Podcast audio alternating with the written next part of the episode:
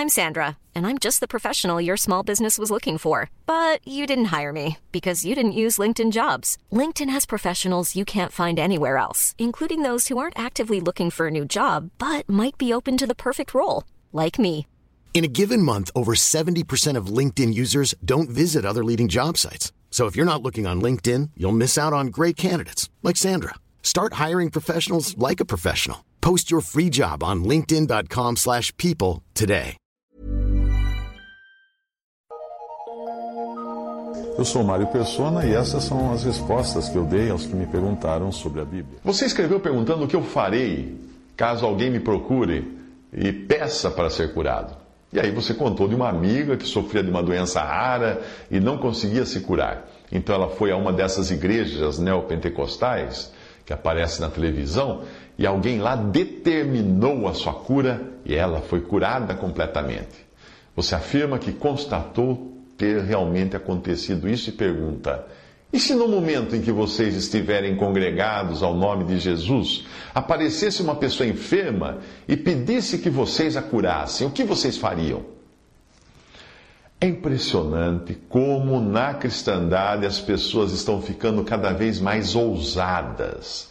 Elas olham para o Senhor como se fosse um escravo à disposição delas para obedecer às suas vontades, os seus caprichos. E aí por isso, nem causa espanto quando alguém escreve contando de uma pessoa sabidamente doente que foi, as, sua, as suas palavras agora, abre aspas, que foi a uma igreja e uma pessoa determinou a sua cura e ela foi curada completamente, fecha aspas. Como assim determinou a sua cura?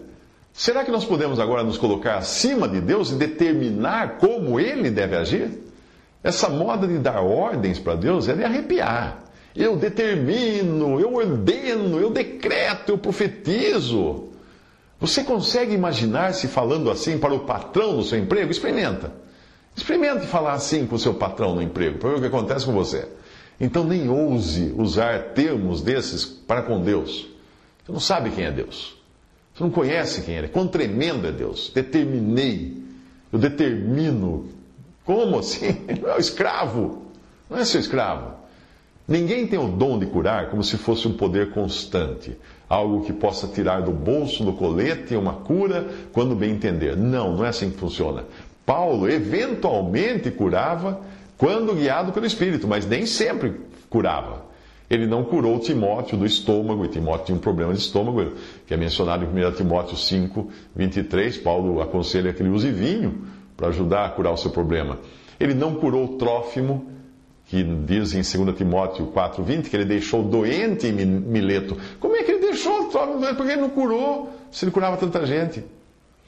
Muitas curas que você vê por aí na televisão e nas chamadas igrejas podem ser erro de diagnóstico. A pessoa chega lá e fala assim: Ah, eu fui ao médico e eu estou com câncer. Sim, mas cadê o diagnóstico disso? Será que é câncer mesmo? Será que não houve erro? Pode ser também sugestionamento, como no caso de curas por placebos, que acontecem. Pode ser truque de mágica, sim, mágica, essas mágicas de salão, essas que na televisão que serra a mulher no meio. Ou pode ser até pura picaretagem, da pior que existe. Na melhor das hipóteses, é a cura que é conseguida também por placebos. Na pior das hipóteses, pode ser sim que uma cura tenha ocorrido, porém não pelo poder de Deus. Os magos de Faraó imitaram os milagres de Moisés com um poder vindo do mesmo Satanás que foi poderoso e capaz de transportar Jesus para um alto monte durante a tentação no deserto. Ele tem poder. O fato de você ter histórias de curas para contar não prova absolutamente nada. Qualquer pajé, feiticeiro, médium, invocador de espíritos também tem histórias de curas para contar de cirurgias feitas espiritualmente, de eh, reuniões mediúnicas para curar, curar alguém. Tem também histórias. A história não prova nada. Eu sei de alguns casos em que tudo era combinado entre o doente e o pregador. Uma grande igreja de Fortaleza, não convém nem citar o nome aqui, que é uma das maiores hoje neopentecostais, contratou um rapaz perfeitamente são de outro estado porque assim ninguém o iria reconhecer, foi de avião até Fortaleza, apareceu no, no culto aleijado de muletas, arrastando o pé e foi curado. É. E depois ele recebeu seu cachê, pegou um avião de volta e voltou para casa. O técnico de som, uma vez eu estava fazendo uma palestra numa empresa e o técnico de som, uh, conversei com ele, falamos do Evangelho, ele conhecia o Evangelho. Ele me contou de um primo dele que mora nos, nos Estados Unidos e trabalha nos Estados Unidos. E esse primo dele ficou chocado com o que viu. Ele tinha sido contratado por um famoso pregador de curas que tem lá para cuidar do som de um evento de curas e milagres que ia ter lá uma determinada noite num, num espaço muito grande, num, num ginásio de esportes ou coisa assim.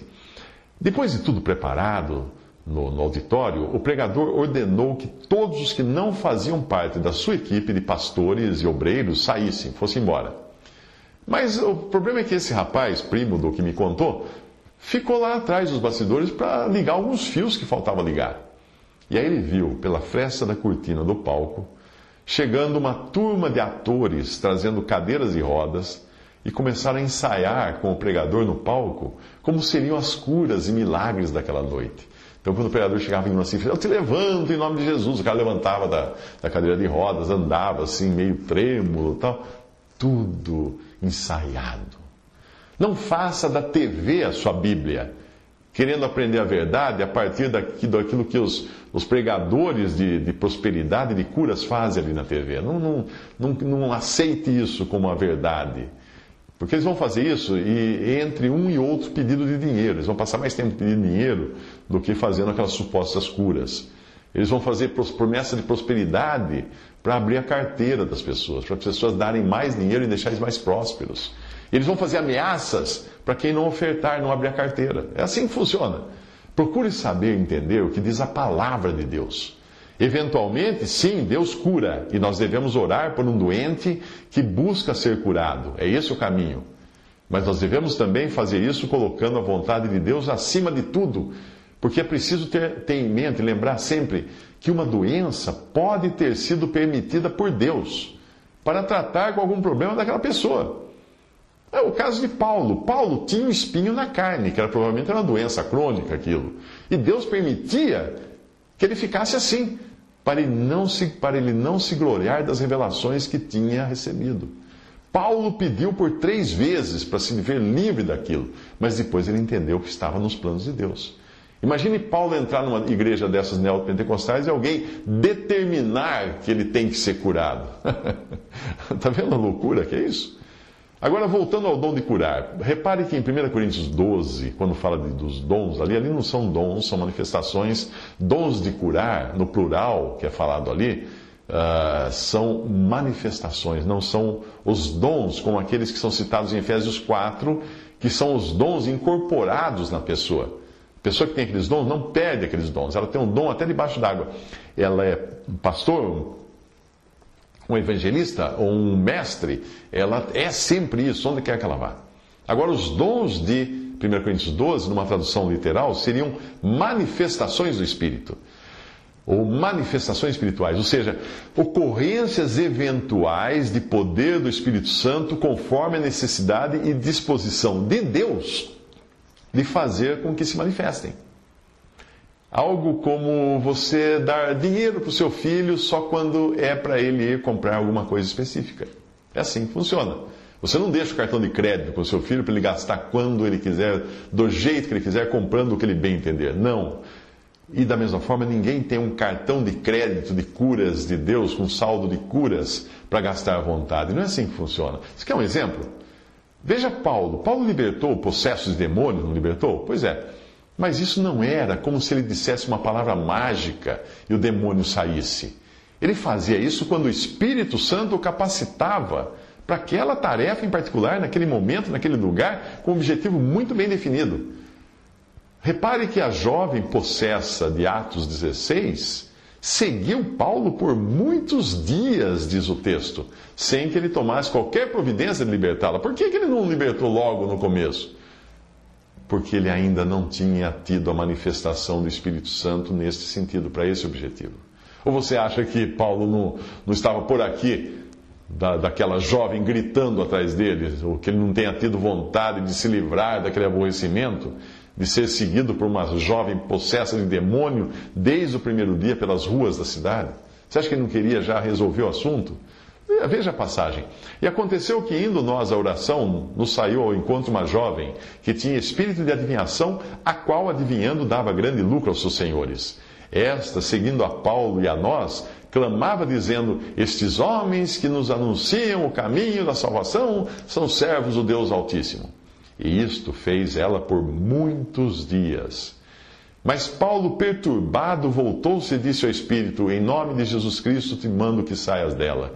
E na mesma hora saiu. Atos 16, 16 a 18. Mas isso depois de dias. As curas que nós encontramos na Bíblia tinham um propósito bem definido, principalmente o de chamar atenção para uma obra que Deus estava fazendo.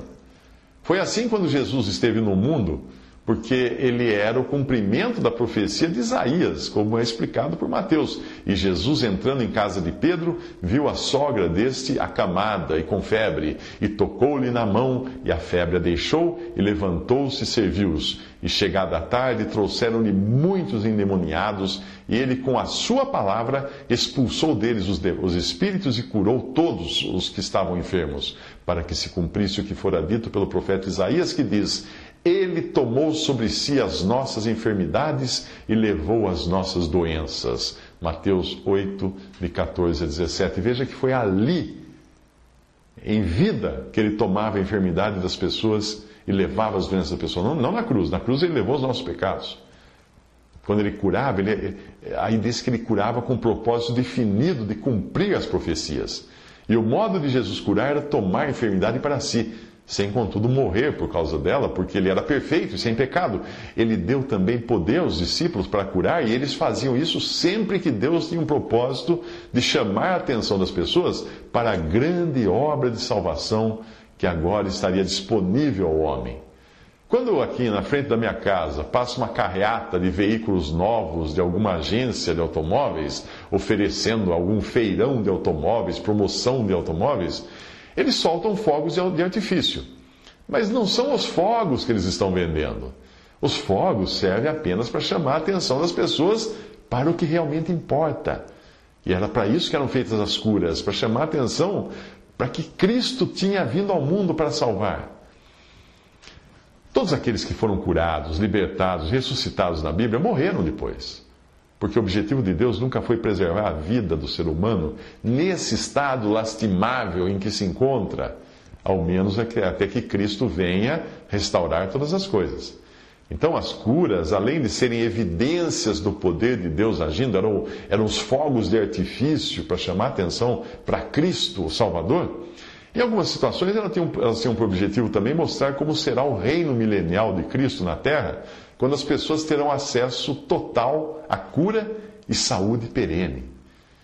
Veja a passagem: Mostrou-me o rio puro da água da vida, claro como cristal que procedia do trono de Deus e do Cordeiro. No meio da sua praça e de um e de outro lado do rio estava a árvore da vida, que produz doze frutos, dando seu fruto de mês em mês, e as folhas da árvore são para a saúde das nações. E ali nunca mais haverá maldição contra alguém, e, nem estará, e nela estará o trono de Deus e do Cordeiro, e os seus servos o servirão. Apocalipse 21, 22, de 1 a 3. Agora, voltando à sua pergunta do princípio, que foi o que eu faria quando estivesse congregado com os irmãos ao nome do Senhor Jesus e entrasse alguém pedindo para ser curado. Bom, primeiro é preciso entender que quando a igreja ou assembleia se reúne, não é para pregar o evangelho e nem para promover curas ou algum tipo de coisa assim. A igreja é congregada pelo Espírito Santo para as atividades muito bem definidas na palavra de Deus em Atos 2:42, que são: perseveravam na doutrina dos apóstolos, na comunhão, no partir do pão e nas orações. Portanto, a igreja se reúne para aprender da doutrina dos apóstolos por meio dos dons no seu meio, para ter comunhão uns com os outros e com a doutrina dos apóstolos, para celebrar a ceia do Senhor, recordando dele e anunciando a sua morte, e para oração. Se alguém entrar e pedir para ser curado, é preciso então saber quem é essa pessoa. Se for incrédula, a maior doença do mundo ainda não é nada comparada à doença do seu pecado não perdoado. De nada adianta, então, dar a essa pessoa um paliativo e ela poder viver a vida tranquila, cair na gandaia com boa saúde, porque ela nunca aceitou a Cristo, não é? e depois ela passar a eternidade nas trevas do lago de fogo. Então a cura vai ajudar em que ela? Para aproveitar melhor a vida? Se for um convertido a Cristo, então eu vou orar por essa pessoa e trazer essa necessidade nas orações da Assembleia, quando nos reunimos, mas sempre colocando de modo que seja feita a vontade de Deus e não exigindo de Deus uma cura, determinando que a pessoa seja curada. Jamais! Como saber se não é Deus que está tratando com alguma questão na vida daquela pessoa que só poderia ser tratada por meio de algum tipo de aflição ou de uma enfermidade? Deus tocou a coxa de Jacó para quebrar a vontade própria dele e o resto da vida Jacó foi manco. Ele não foi curado por isso, mas ele viveu manco pelo resto dos seus dias. Se você quiser saber um pouco mais sobre isso, veja um vídeo ou leia um texto uh, que eu já gravei em vídeo, já, já coloquei em texto na internet. Tem um título, abre, abre aspas, Fui eu que fiz isso, fecha aspas. Faz uma busca, fui eu que fiz isso. Acrescenta, abre aspas, Mário, espaços, eh, persona, fecha aspas, porque aí você vai encontrar pelo Google. Fui eu que fiz isso. Você vai ver como Deus muitas vezes permite aflições, até nos seus filhos, como nós permitimos os nossos filhos também, certas dificuldades, porque nós temos alguma coisa para tratar com eles. E Deus muitas vezes permite uma doença porque Ele tem algo para tratar no coração daquela pessoa a quem Ele permitiu aquela aflição. Visite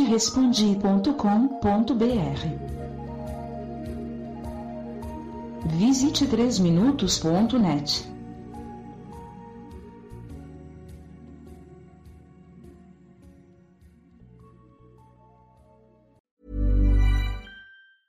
Hey, it's Paige DeSorbo from Giggly Squad. High quality fashion without the price tag. Say hello to Quince. I'm snagging high-end essentials like cozy cashmere sweaters, sleek leather jackets, fine jewelry, and so much more. With Quince being 50 to 80% less than similar brands. And they partner with factories that prioritize safe, ethical, and responsible manufacturing. I love that. Luxury quality within reach. Go to quince.com slash style to get free shipping and 365 day returns on your next order. Quince.com slash style.